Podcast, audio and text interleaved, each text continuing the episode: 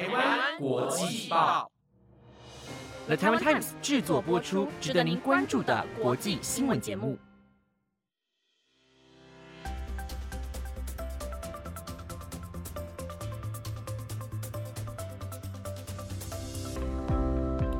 欢迎收听台湾国际报，我是维安，马上带你来关心今天十一月三十号的国际新闻重点。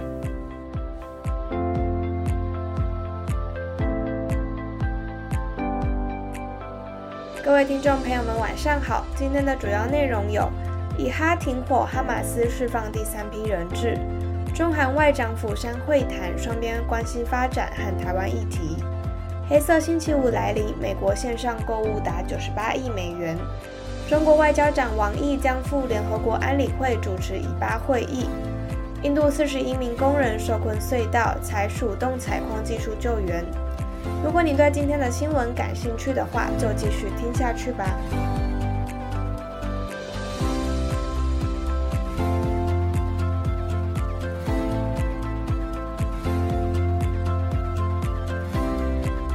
首先带您关心，自从以哈协议停火四天以来，在昨天二十六号的时候释放了第三批人质，其中哈马斯除释放了十三名以色列人之外，还释放了四名泰国人。而以色列这边也宣布释放三十九名巴勒斯坦囚犯作为交换，但这场交换并不是非常的顺遂。在稍早的时候，哈马斯就指控以色列违反协议，因此人质交换行动延后了数个小时才进行。如此一来，便凸显了协议有多么的脆弱。而至于违反协议的内容，则是在约旦河西岸，医护人员与当地消息人士说。以军分别在周六日的晚间和清晨，于当地杀害了七名巴勒斯坦人，其中包括两名未成年和至少一名的枪手。根据路透社报道，其中五人死于哲尼市。以军宣布，为了追捕一名巴勒斯坦人而突袭当地，此人涉嫌参与八月约旦河西岸的一场致命伏击。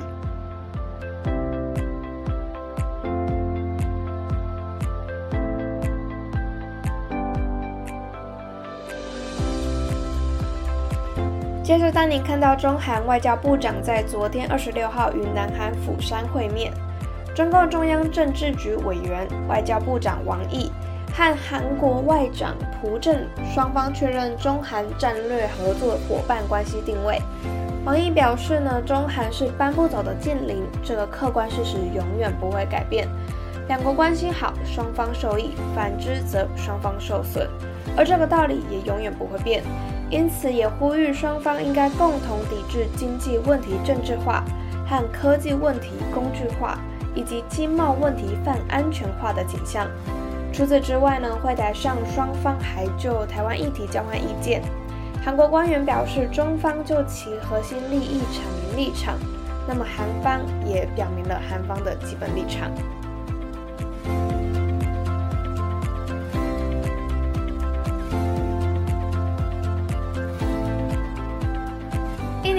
黑色星期五又来了，大家有去好事多大买特买吗？或是在线上购物网站大花特花呢？根据美国电商研究机构 Adobe 分析，十一月二十五号当天，美国购物者在线上花费了创纪录的九十八亿美元，约新台币三千一百零二亿元，年增百分之七点五。这对于原本预计年底消费旺季销售将疲软的零售商来说，这是一个非常积极的信号。而在黑五前一天的感恩节，线上购物支出为五十六亿美元，也是年增百分之五点五。Adobe 报告中还指出，黑五最畅销的品项是电视机、智能手表和音响设备等电子产品，以及玩具和游戏等。Adobe 首席分析师潘德雅就表示，黑五在本轮购物季中再次占据了主导地位。过去一年，网络上商品价格的下降为消费者创造了一个非常有利的环境。此次购物季的大幅折扣吸引到了那些最在意价格的消费者。潘德雅同时也指出呢，冲动购物可能在黑五网购中支出增长中发挥了作用。总计九十八亿元支出中呢，有五十三亿销售额是透过行动装置购物，也就是说，在社群媒体广告和影响力人物推介，像是 KOL 的推销行为等，都促使了这次黑五的消费额超乎预期。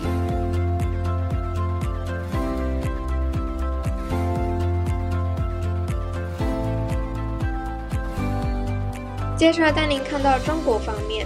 根据中国外交部网站，外交部发言人汪文斌今天宣布，中国作为联合国安理会本月轮值主席国，将于二十九号举行安理会巴以问题高级别会议，而中共中央政治局委员、外交部长王毅将赴纽约主持安理会会议。另外，中国国家主席习近平二十一号晚间在金砖国家领导人以巴问题特别视讯峰会发表讲话时表示。这波以巴冲突爆发以来，中方积极劝和促谈，推动停火止战。习近平重申了以巴局势发展到今天，根本原因是巴勒斯坦人民的建国权、生存权以及回归权长期遭到漠视。他多次强调，解决以巴冲突循环往复的根本出路是落实两国方案，恢复巴勒斯坦民族合法权利。建立独立的巴勒斯坦国。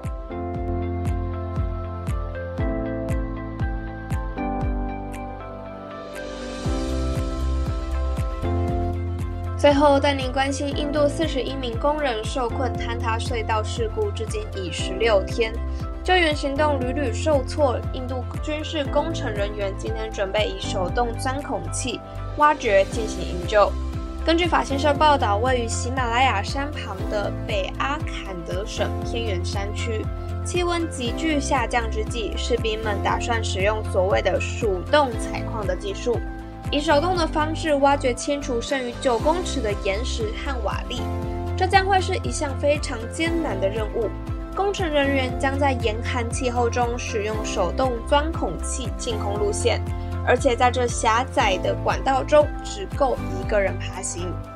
此外，在另一个救援行动中，垂直钻孔已深入八十九公尺深度的四分之一以上，而这在滩县地区是条危险的路线。国家公路部高级官员阿麦德则表示，他们正在快速进行垂直钻孔的行动。截至昨晚，工程团队钻孔深度已达十九公尺。